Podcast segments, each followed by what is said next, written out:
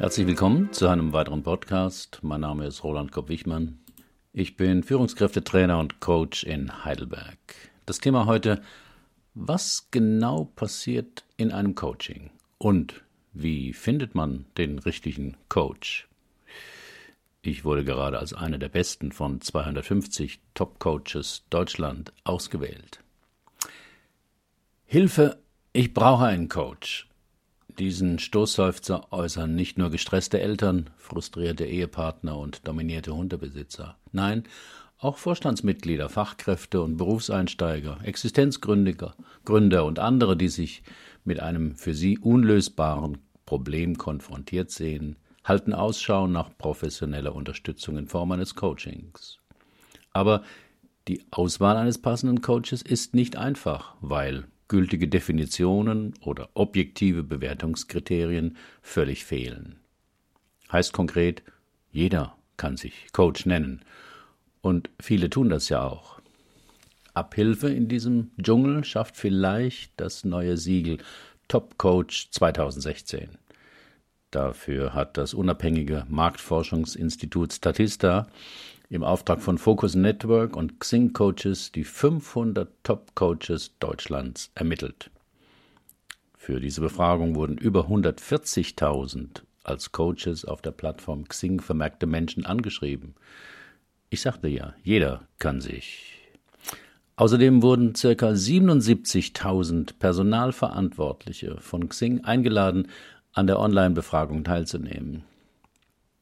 Empfehlungen konnten für 15 Kategorien bzw. Coaching-Schwerpunkte ausgesprochen werden, unter anderem für die Bereiche Führungskräfte, Verkaufszeit, Konflikt und Kommunikationscoaching.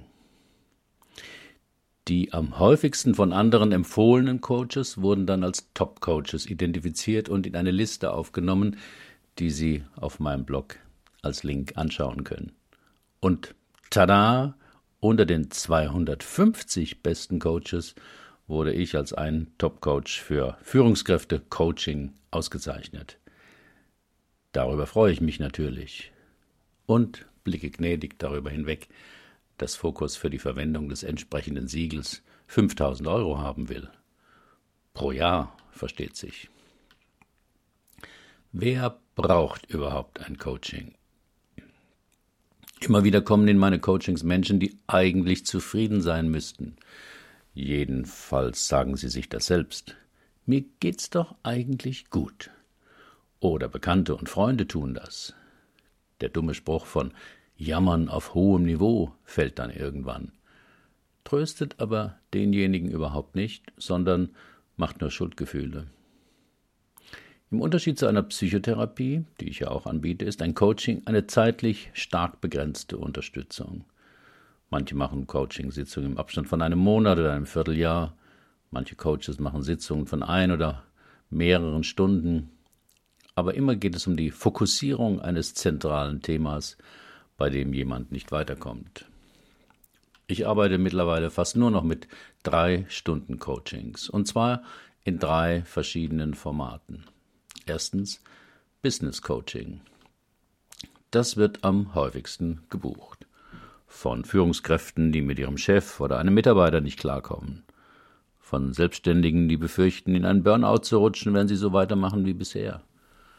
Von Fachkräften, die für eine Führungsposition vorgesehen sind und Zweifel haben. Von Angestellten, die neben ihrem Brotberuf noch nach einer Aufgabe suchen, die sie mit mehr Leidenschaft erfüllt. Hierzu ein Beispiel.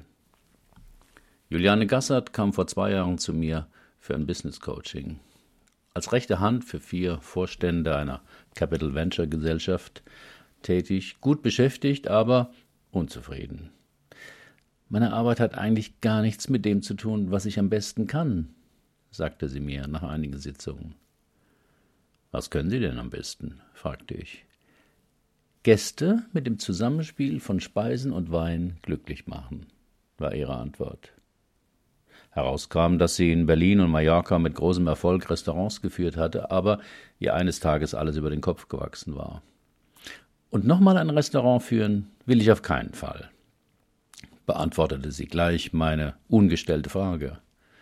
Aber wieder was mit Wein zu tun zu haben, wäre schon schön, seufzte sie. Warum machen Sie nicht einen Blog zum Thema, welche Weine zu welchem Essen passen? dachte ich laut vor mich hin. Und so begann es. Frau Gassert besuchte Winzer auf ihrem Weingut, machte bei Weinproben und Weinmessen mit und schrieb darüber in ihrem Blog www.einfachwein.net. In einem sehr speziellen Stil. Und so kam mit der Zeit eins zum anderen. Sie lernte eine begabte Köchin, Annette Popik, kennen, die als Mietköchin Gäste verwöhnt und jemanden suchte, der zu ihren Menüs die passenden Weine aussuchte und präsentierte. Am heißen 1. Juli dieses Jahres ging das dritte Weinmenü in Heidelberg über die Bühne. Auf meinem Blog finden Sie den Bericht von Birgit Sommer aus der Lokalredaktion der Rhein-Neckar-Zeitung. Zweitens Life-Coaching. Alles, was nicht direkt mit einem beruflichen Thema zu tun hat, ist in meinem drei Stunden Life-Coaching gut aufgehoben. Das Wichtigste zuerst. Ich gebe fast nie Tipps oder Ratschläge. Denn wenn Ihr Problem so einfach zu lösen wäre, hätten Sie die Information schon bekommen oder sich selbst gesagt. Life Coaching ist also mehr ein Betrachten Ihrer Lebensziele und Träume, die bisher erreichten Etappen und das Entwerfen eines für Sie sinnvolleren Lebens. Das ist in etwa der Ablauf der ersten Stunde.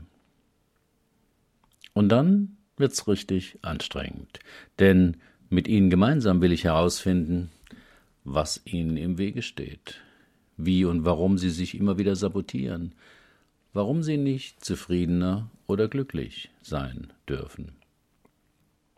Da finden wir dann fast immer einen wichtigen, unverarbeiteten Konflikt aus ihrer Biografie, der sie heute noch behindert.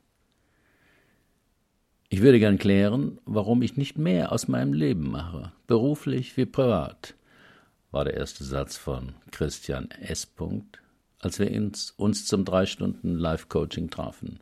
Der 37-jährige Controller hatte eine sichere Position bei der Stadtverwaltung, eine Fernbeziehung mit einer Frau, die schon zwei Kinder hat. Er würde gern aus seiner lauten Zweizimmerwohnung ausziehen, scheut aber die Kosten, obwohl er gut verdient. In der anschließenden Coachingarbeit kam heraus, dass er starke Schuldgefühle gegenüber seiner von klein auf behinderten Schwester hatte. Immer wenn bei mir ein, nach einer Veränderung in meinem Leben auftaucht, muss ich an sie denken und wie wenige Möglichkeiten sie im Leben hat. Als dieser unbewusste Loyalitätskonflikt aufgedeckt worden war, traute sich der Klient, sich mit seiner Schwester auszutauschen und erfuhr, dass diese zufriedener lebte als er bisher.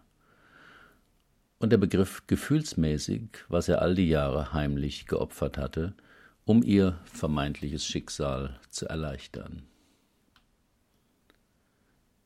Drittens arbeite ich noch in Form eines Beziehungscoaching.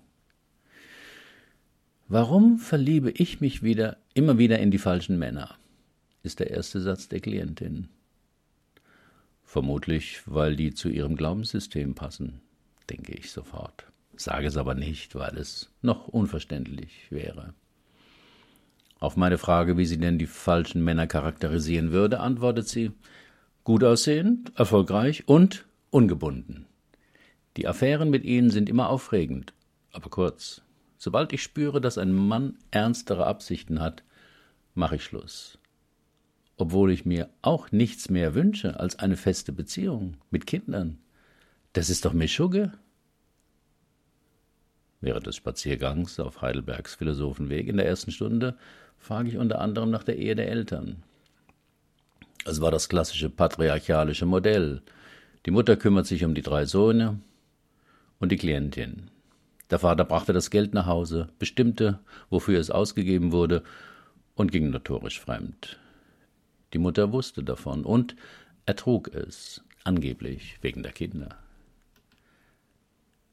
Kann es sein, dass Sie als Mädchen beschlossen haben, dass Sie nie das Schicksal Ihrer Mutter erleben wollen? lautete meine Frage an die Klientin.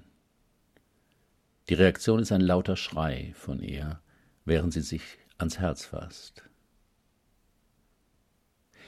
Im Beziehungscoaching, das manchmal auch Paare getrennt bei mir buchen, geht es nicht um Fehler oder sogenannte falsche Entscheidungen und schon gar nicht um Schuld. Es geht immer um das Aufdecken von Lebensstrategien, die unbewusste Konflikte lösen helfen. Im Fall der Klientin also, sich aus Angst nicht zu binden, in dem unbewussten Glauben, dann dasselbe Schicksal wie ihre Mutter zu erleben. Diese Lebensstrategien kommen uns manchmal auf der bewussten Ebene deplatziert oder unsinnig vor.